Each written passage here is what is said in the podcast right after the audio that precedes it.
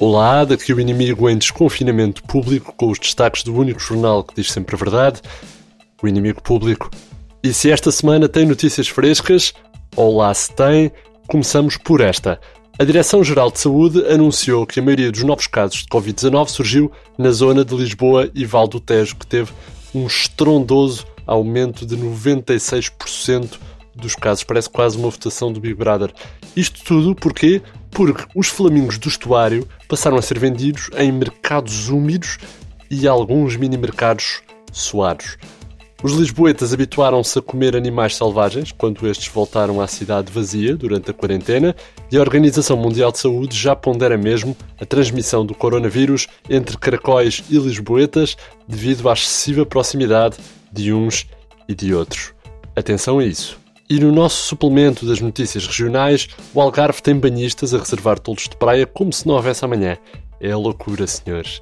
É a loucura. Graça Freitas não autoriza chapéus de sol quase em cima da arca das minis do banhista do lado e a solução passa mesmo por estes Airbnbs balneares dos tolos. As marcações para os Zezés Camarinhas também estão ao rubro, bem como os lugares de esplanada com vista para Cavaco Silva a andar de skate em Bulicame. Sou sincero, já reservei dois. Já no desporto, Bruno de Carvalho foi ilibado da invasão à Academia de Alcochete esta semana e assim que se soube que o Bruno tinha sido absolvido, levantou-se a questão de saber quem foi então o autor moral da pancadaria na Academia. O Tribunal considera que este palco de pancrácio terá sido orquestrado pelo holandês Bas Dost, que passou meses a dar entrevistas e a arrotar postas de pescada no Facebook, a incentivar os hooligans a agredi-lo e a provocar a derrocada económica e desportiva do clube. É bem feito.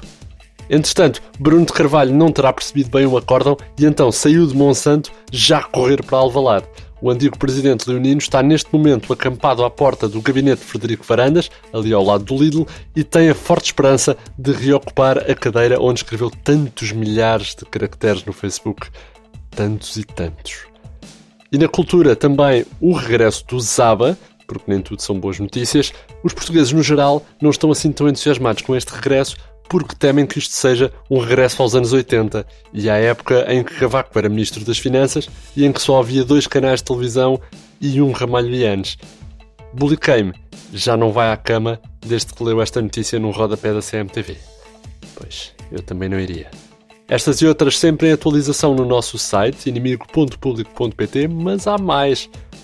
Na edição em papel, todas as sextas enfiada no centro do público, as mais frescas entre as frescas. Esta semana, o destaque da capa vai para Rui Moreira, que obriga os lisboetas a ficarem de quarentena duas semanas no aeroporto Sá Carneiro antes de entrarem no Porto. Ora, porquê esta medida?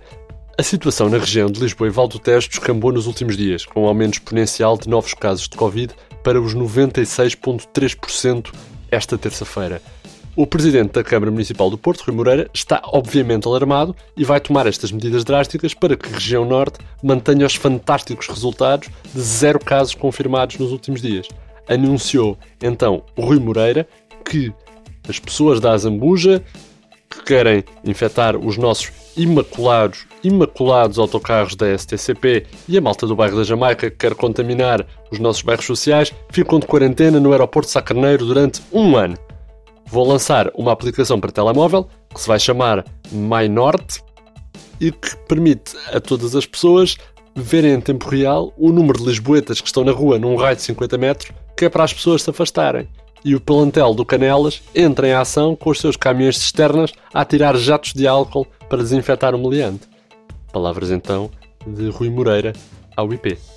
Ora, graças a uma reportagem da Visão, ficámos a saber também esta semana que André Ventura tem ligações aos evangélicos e passou a agradecer quando o Ferro Rodrigues lhe dá a palavra com Obrigado, meu filho, Deus te abençoe. Ventura tem fortes ligações evangélicas, como o Bolsonaro, uma vocação que o próprio político do Chega terá descoberto quando eh, Jesus lhe apareceu numa torrada, virada com a manteiga para baixo. Ventura tentou a chamada fuga para a frente, depois de lhe descobrirem a careca, então abençoou uma paragem de autocarro, subiu para cima dela e explicou aos peões que Jesus Cristo foi crucificado por ciganos que tinham uma banca de venda de roupa de contrafação ali como quem vai para o Gólgota e vira. Pronto. também um choque cultural esta semana. A Netflix, pelos vistos, passou-se e decidiu censurar a cena do Regresso ao Futuro 2 em que Marty McFly vê uma revista para adultos, já que estamos a falar de marxismo cultural e essas coisas. No início, julgava-se que a Netflix tinha cortado aquela parte, vocês sabem, aquela parte em que o Cavaco recua no tempo para avisar o Passos Coelho de que Costa fez um acordo com os comunistas, mas depois correu no Twitter que a cena apagada era sobre a relação pornográfica entre a banca e a política. Em que é que ficamos? Pois, ora, o IP foi investigar, telefonamos à Liliana Campos, e sabe que a Netflix apagou, na verdade, toda a sequência em que o Martin entra na vida adulta, começa a pagar estacionamento, passa a chamar-se Marcos Mendes e goza às matinés de sábado a sacar temas da atualidade do Google News. É por isso que não devemos fazer sequelas. Nas notícias variadas desta semana, os norte-americanos estão a testar super cães para detectar a Covid-19. Porque claro que estão. É uma espécie da versão deles do Inspector Max, não é? Mas até agora, os super cães limitaram-se a farejar o coronavírus em super carteiros que tentam entregar encomendas na casa dos donos. Carteiros que, segundo os cães, estão positivos, apesar de não terem sintomas. Os cães lembram igualmente que o coronavírus tem sido detectado em felídeos, nomeadamente todos os gatos dos vizinhos, que devem, portanto, ser mantidos num cerco sanitário em cima das árvores até chegarem os bombeiros, cujas ambulâncias também estão infectadas com o coronavírus e, portanto, serão perseguidas pelos supercães.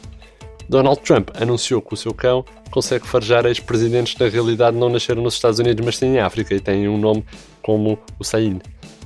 E pronto, comprem a nossa edição em papel desinfetado e descubram ainda que, com 96% dos novos casos, o Porto Canal já chama o coronavírus de vírus de Lisboa. Trump avisa num tweet que vai fechar o Twitter e o fact-checking diz que é mentira. As equipas de futebol passam a fazer 5 substituições por jogo e podem despedir o treinador e contratar outro ao intervalo. E saibam ainda que as tias de Cascais não chegam a tocar no cotovelo uma na outra quando se cumprimentam. Isto é que é distanciamento social antes do tempo. Estas e outras notícias em inimigo.público.pt foi-se o mundo aos olhos do inimigo público, com notícias frescas de Mário Botequilha, Vitória Elias, João Henrique e Alexandre Barreira e um som acabado de sair do forno com um extra queijo por Eva Esteves. André Dias despede-se com amizade. Até para a semana.